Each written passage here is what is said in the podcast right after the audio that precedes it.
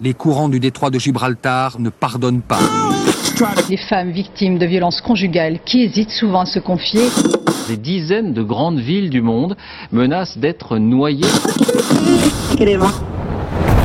On peut faire tellement plus. Peut-être sauver ce monde. So Good Radio.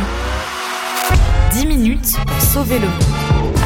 Salut tout le monde, moi c'est Romain, je suis avec Luna. Salut Romain. Et vous écoutez 10 minutes pour sauver le monde, l'émission de So Good Radio qui vous décrypte les actus les plus chouettes du moment. 10 minutes, 10 minutes pour sauver le monde. So Good Radio. So Good. La contraception masculine est-elle à l'aube d'une révolution, Romain Le fait pour un homme de se contracepter que ses spermatozoïdes ne puissent plus sortir de ses testicules, cela pourrait-il devenir la méthode de contraception des hommes? Mesdames et messieurs, ceci est une révolution.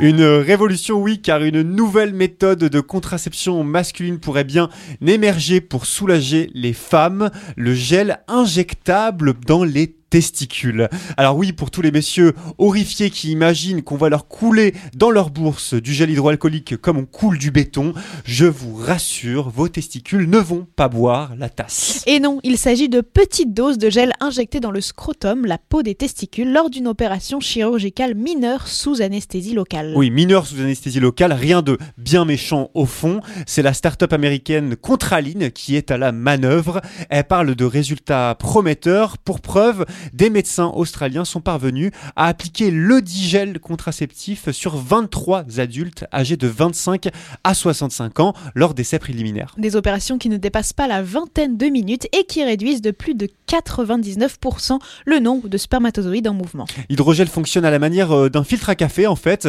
Les spermatozoïdes ne peuvent plus traverser le filtre créé par le gel, mais le liquide du sperme lui traverse bien le filtre permettant l'éjaculation. La start-up parle d'une vasectomie réversible quelque part, une sorte de stérilisation temporaire qui durerait entre un an et deux.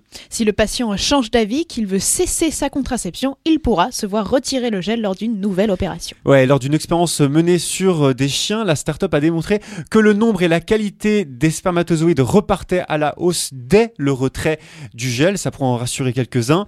Si plusieurs expérimentations à grande échelle sont à prévoir pour s'assurer du bon fonctionnement du gel, hein, de son effet contraceptif, de son absence de risque, d'effets secondaires, les résultats des premières recherches donnent espoir. Oui, car partout dans le monde, ce sont principalement les femmes qui portent le poids de la contraception. Ouais, selon l'OEDU, hein, la contraception est réalisée à 16% par la pilule dans le monde, 17% par stérilet, 8% par injection. Le préservatif, lui, c'est 21%. En attendant euh, l'hydrogel contraceptif qui sera pas prêt avant plusieurs années a priori, il reste une autre solution pour euh, nous autres les hommes, l'anneau contraceptif. C'est une remontée euh, mécanique des, tes- des testicules, indolore, sans effet secondaire, qui permet de partager la charge mentale avec votre partenaire. 10 minutes pour sauver le monde.